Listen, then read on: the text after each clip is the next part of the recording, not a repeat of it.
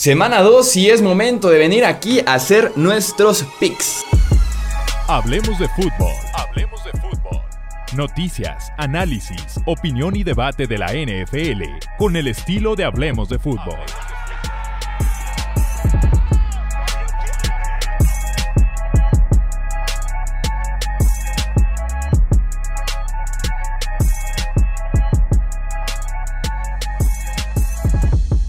¿Qué tal amigos? ¿Cómo están? Bienvenidos a un episodio más del podcast de Hablemos de Fútbol. Yo soy Jesús Sánchez, tenemos semana 2, semana de picks. Pinta bien la semana, tal vez sin el duelo súper espectacular, pero con duelos muy parejos. Creo que es una, una semana complicada de pronosticar, aunque prácticamente se puede decir eso de cualquier semana con lo impredecible que es la NFL y con la cantidad de partidos que se definen en las últimas jugadas. Para empezar, platicamos rápidamente del Chargers en contra de Chiefs. Había ido con Chiefs, me pedían un margen, yo dije 6 puntos Chiefs. Al final fueron 3 puntos de los Chiefs. Platiquemos rápidamente de lo que fue ese partido, ¿no? Eh, creo que lo cambian completamente las lesiones del centro del Chargers, Corey Linsley, la lesión también de Trey Pipkins, tackle derecho también de Chargers, porque eso le permite hacer muchísimo en la segunda mitad al pass rush de Kansas City, ¿no? A Chris Jones sobre todo, que es, que es Chris Jones, a George Karlaftis, el novato que también estuvo llegando constantemente, a Justin Herbert, no hablando justamente de Herbert, se lesiona en este partido, se lesiona de las costillas, se cree que va a estar bien, de todos modos le van a hacer las pruebas necesarias, pero insisto, se cree que va a estar bien. Y justamente esas dos lesiones hacen que Los Ángeles, para estar justamente protegiendo un poquito a su coreback, empiece a lanzar muy corto. Y sabemos que el juego de Herbert es más bien lanzar largo. Eh, Justin Herbert tuvo 15 intentos de pase que estuvieron en o detrás de la línea de golpeo, solamente promedió 3.8 yardas por aire en cada uno de sus envíos y creo que tuvo solamente dos pases que superaron las 17 yardas en el aire. El resultado fue 2 de 2 para 74 yardas. O sea, claramente Herbert ese es su juego, pero al final de cuentas el tema de las lesiones y perjudicado por segunda semana consecutiva de alguna forma por su staff de cocheo, ¿no? A Herbert hay que soltarlo, aunque entiendo esta vez era mucho de eh, ser cortito. Mike Williams tuvo un partidazo también. Eh, Mahomes me encanta el hecho de que puede estar batallando, puede no estar en el mejor ritmo posible. Y luego tiene una serie ofensiva de pim pam, un par de jugadas, touchdown, ¿no? O sea, así de espectacular y así de peligroso es Mahomes. Y lo hemos visto una y otra vez en su carrera en la NFL. En mi opinión, faltó agresividad por parte de Brandon Staley. Estuvo despejando o pateando constantemente en cuarta y corto. El tipo tenía récord de 1-0 en Arrowhead Stadium. Recordemos un partido en el que incluso se la jugó por dos puntos, en el que fue muy agresivo, en el que buscó. Ah, no, ese fue. Ese fue el coach anterior. Staley sepultó a los Chiefs con ganas cuando jugó anteriores en Arrowhead Stadium y después los llevó a tiempo extra en su propia casa. Entonces, faltó agresividad. No dejan de ser los Chiefs de Andy Reid, de Patrick Mahomes. Ve a matarlos, Brandon Staley, y eso le faltó bastante.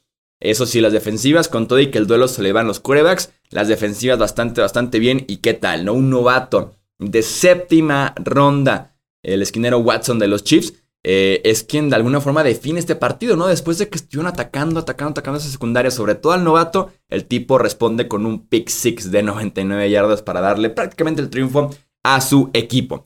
Ok, entonces tenemos ya el pick de los Chiefs. Vamos con el resto de la jornada. Miami en contra de Baltimore.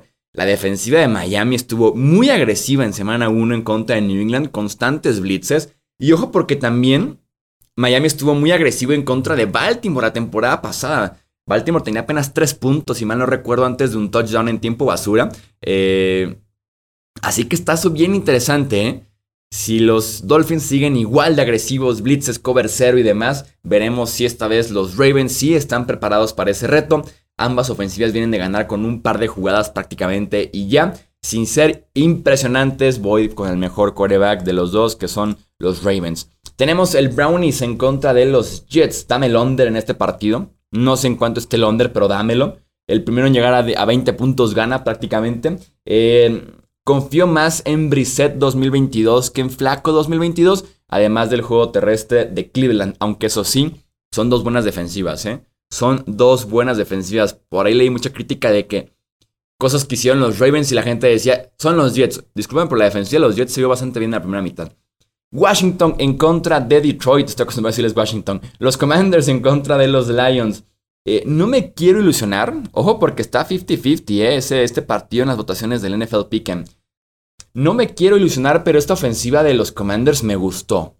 Sí, tuvo sus errores Carson Wentz, pero también tuvo cuatro touchdowns. Jahan Dodson, el novato, se vio muy bien. Scary Terry está ahí. Toñito Gibson corrió bien. Barris Campbell en jugadas por ahí de diferentes, versatilidad y demás. Y siento que a la, a la defensiva de Detroit, por más competitiva que pueda ser, le falta demasiado talento. Al frente y en la secundaria. Los Lions son favoritos y más porque estamos en Ford Field. Mm, voy con los Commanders, seguramente me voy a arrepentir por confiar en Carson Wentz. Ok, tenemos Indianapolis en contra de Jacksonville, la, pesadilla de los Colts, ¿no? La pesadilla de los Colts, jugar en Jacksonville, sobre todo jugar en septiembre, qué pesado. Eh, Matt Ryan decepcionó por tibio en contra de Houston. Trevor Lawrence decepcionó por inconsistente y por impreciso, sobre todo en zona roja, en contra de los Commanders. Vienen de partidos malitos estos dos equipos. Parece que Shaquille Leonard regresa, lo cual es suficiente para ver ese duelo de Travis tiene en contra de Leonard que va a ser bien interesante. Voy con Indy, pero es la pesadilla. Indy no puede ganar en Jacksonville. Hablando de no poder ganar, Buccaneers en contra de Saints, Tom Brady no le puede ganar a Nueva Orleans. Con Tampa Bay en temporada regular, 0-4 tiene el récord Brady. Eh, y aparte ese partido es en el Caesar Superdome, entonces va a estar complicado. Recordemos también que Mike Evans es el hijo de Marshall Lattimore, creo que ya está oficialmente registrado como su hijo. Eh, eso sí, también la defensiva de Tampa Bay viene de dar un partidazo en contra de Dallas. Eh, y James tuvo un gran cuarto cuarto. No quiero estar aquí hablando de James cada podcast, pero James 16 puntos abajo en contra de Atlanta en el cuarto cuarto, 13 de 16 para 213 yardas. Voy con Tampa Bay, pero este partido creo que es el partido de la semana para mí. Creo que es el partido de la semana para mí este Buccaneers en contra de Saints, si es que llego y si no me muero por lo que se me acaba de atorar en la garganta. Panthers en contra de los Giants. Los Giants hicieron con Saquon lo que los en semana 1 lo que los Panthers debieron hacer con McCaffrey en la semana 1. McCaffrey 14 toques de balón, sacó 24 toques de balón. ¿Quién ganó y quién perdió? No la diferencia, la diferencia. Voy a confiar una semana más en los Panthers por Baker Mayfield, que me parece mejor coreback que Daniel Jones, y porque me gusta más el enfrentamiento de los playmakers de Panthers en contra de, sobre todo, la defensiva secundaria de Nueva York. Sobre todo porque esa defensiva secundaria es malita y Aaron Robinson, esquinero titular, no jugará porque lo operaron de la apéndice. New England en contra de Pittsburgh, lo que fue un clásico. Que fue un clásico hace muchos años con Tom Brady con Big Ben. Ya no está ninguno de los dos, la nueva era de esta no rivalidad. Seguramente será muy pocos puntos, muy, muy pocos puntos. Eso sí, Steelers sin TJ Watt. Para poder aprovecharse de esa rotación en tackle derecho que tienen en Inglaterra, que los dos no haces uno, ni Teca ni Isaiah Wynn. Seguirán seguramente con los blitzes al por mayor, que fue lo que incomodó muchísimo y que estuvo, estuvieron pegándole y pegándole y pegándole a Mac Jones y eso lo sacó prácticamente del partido. En general también la defensiva de New England soportó, pero permitió un par de jugadas grandes. Con Tyreek Hill, con Jalen Waddle por H.A. Edmonds. Y el talento ofensivo de este duelo está con, con Steelers. Así que voy con Pittsburgh. Eh, Falcons en contra de los Rams. Afortunadamente para los Rams, los Falcons no tienen ese poderío defensivo, sobre todo en la línea, en las trincheras, para poderse aprovechar de su línea ofensiva, como sí lo hicieron los Bills, que tienen una rotación como hasta de 8 lineros defensivos y todo el mundo produciendo, ¿no? Los Rams se vieron perdidos en muchísimas facetas, mientras que Atlanta se vio muy competitivo en semana 1. Habiendo dicho eso, Sean McVay, con récord de 0-2, en mi mente por lo menos no cabe por más que me lo imagino, no puedo. Entonces, eh, voy con los Rams. Seattle en contra de San Francisco. Alerta de upset. Pete Carroll tiene récord de 8-2 en contra de Kyle Shanahan y tiene récord de 4-0 en las últimas cuatro partidos entre Seahawks y Niners.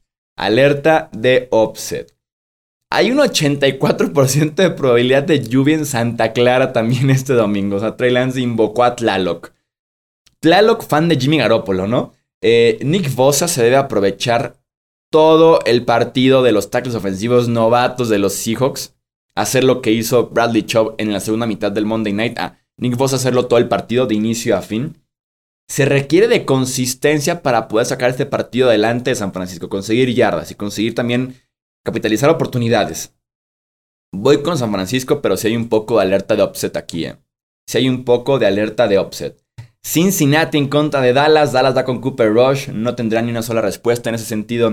Dallas con Cooper Rush. Más porque se presenta sin línea ofensiva, sin wide receivers y con Zeke Elliott. Insisto, Dak tuvo tres puntos con este, con este grupo a su alrededor. ¿Qué pasará con Cooper Rush, no? Vamos con los Bengals, que a ver si sacan la espinita de perder un fiasco de partido en contra de los Steelers. Houston en contra de Denver. Me incomoda que el 95% vaya con los Broncos. Creo que no está tan disparejo este partido, ¿eh? La defensiva de Broncos se vio espantosa. Justin Simmons, el safety, que es su mejor defensivo probablemente, fuera cuatro semanas. Eh, Davis Mills lo hizo bien. Le falta mucho apoyo alrededor a Davis Mills para poder destacar, porque el tipo constantemente lo hace bien, ¿no? Es clave que este partido sea en mal high y por eso voy con Broncos, pero sí creo que también Texans puede ser competitivo. Arizona en contra de Las Vegas. Arizona no tiene protección para Keller Murray y se enfrenta a Max Crosby y a Chandler Jones. Y tampoco tienen defensiva secundaria y se enfrenta a Davante Adams, Darren Waller y Hunter Renfro. O sea, en el papel luce muy complicado para Arizona, ¿eh? Voy con los Raiders. Llegamos al Sunday Night Football, el clásico de la NFL, el partido más antiguo de la NFL, Packers en contra de los Bears. Green Bay fue un desastre en la planeación del partido. Afortunadamente, de los errores se aprende y son cosas que se pueden mejorar. ¿Por qué? Porque hay que sentarse y hacer un mejor plan de juego. Simple y sencillamente hacer un mejor plan de juego ofensiva y defensiva. Chicago contra San Francisco, ya vi el partido completo, repetición y demás. Me dio la impresión de que simple y sencillamente querían ganar más que los Niners. O sea, el talento, la brecha de talento era enorme, pero, pero Chicago lo quería más que ellos. Así que Vamos con Green Bay, que además tiene de hijos eh, a los Bears, en el caso de Aaron Rodgers, ¿no? Tenemos doble Monday Night Football que luce bastante bien los dos. Lucen muy bien los dos. Bills en contra de Titans, no sé por qué, 97% va con los Bills. Un equipo de Mike Vrabel siempre va a competir. Siempre, siempre va a competir. Mi problema con, con Tennessee con los Titans es que les faltaron jugadas explosivas. Faltó ese punch ofensivo porque Derrick Henry se ve tan lento. Eh, los Bills justamente son especialistas en ese tipo de jugadas explosivas, ¿no? Pregunten a los últimos rivales desde Nueva Inglaterra la temporada pasada, los Chiefs en playoffs pasados y también los Rams recientemente, ¿no? Voy con los Bills, vamos viendo, porque Tennessee tiene excelentes safeties para justamente evitar esas jugadas muy grandes, muy largas, pero los Bills son mejor equipo hoy por hoy. Y también un candidato al partido de la semana, Vikings en contra de Eagles. También está bastante, bastante bueno ese partidito. Justin Jefferson tiene que ser seguido por Darius Slay y un safety. Todo el tiempo. Sobre todo que Slay viaje con Jefferson al otro lado del campo, al slot, o sea, que lo busque todo el tiempo porque eso le faltó a Jairi y a Green Bay. Para, estaba con linebackers cubriendo a Justin Jefferson Green Bay. Eh, la defensiva de Minnesota se aprovechó y golpeó mucho a Rogers porque no estaba ni el tackle izquierdo ni el tackle derecho. Aquí sí está. Aquí sí están los tackles de Eagles y son bastante buenos. Son bastante, bastante buenos. Entonces, eh, me quedo con Philly. Pero este partido está tan, pero tan bueno en el Lincoln Financial Field. Ojo porque es prime time y sabemos que Kirk Cousins prime time no se le da muy bien la cosa, así que esa pudiera ser justamente una de las claves de este encuentro de Monday Night Football. Muy bien, vamos ahí entonces con la semana 2. Recuerden comentar aquí su partido de la semana, su upset de la semana, la sorpresa, su pick de Survivor. Yo esta semana en el Survivor, la, semana pasada sobreviví, fui con Ravens. Eh, esta semana voy con Green Bay. Vamos de una vez matando a los Packers en Sunday Night Football. Hasta aquí dejamos este episodio. Recuerden suscribirse, compartir este podcast con otros amantes de la NFL, seguirnos Twitter, Facebook, Instagram. Yo soy Jesús Sánchez. Hasta la próxima. Gracias por escuchar el podcast de Hablemos de Fútbol. Para más, no olvides seguirnos en redes sociales y visitar hablemosdefutbol.com.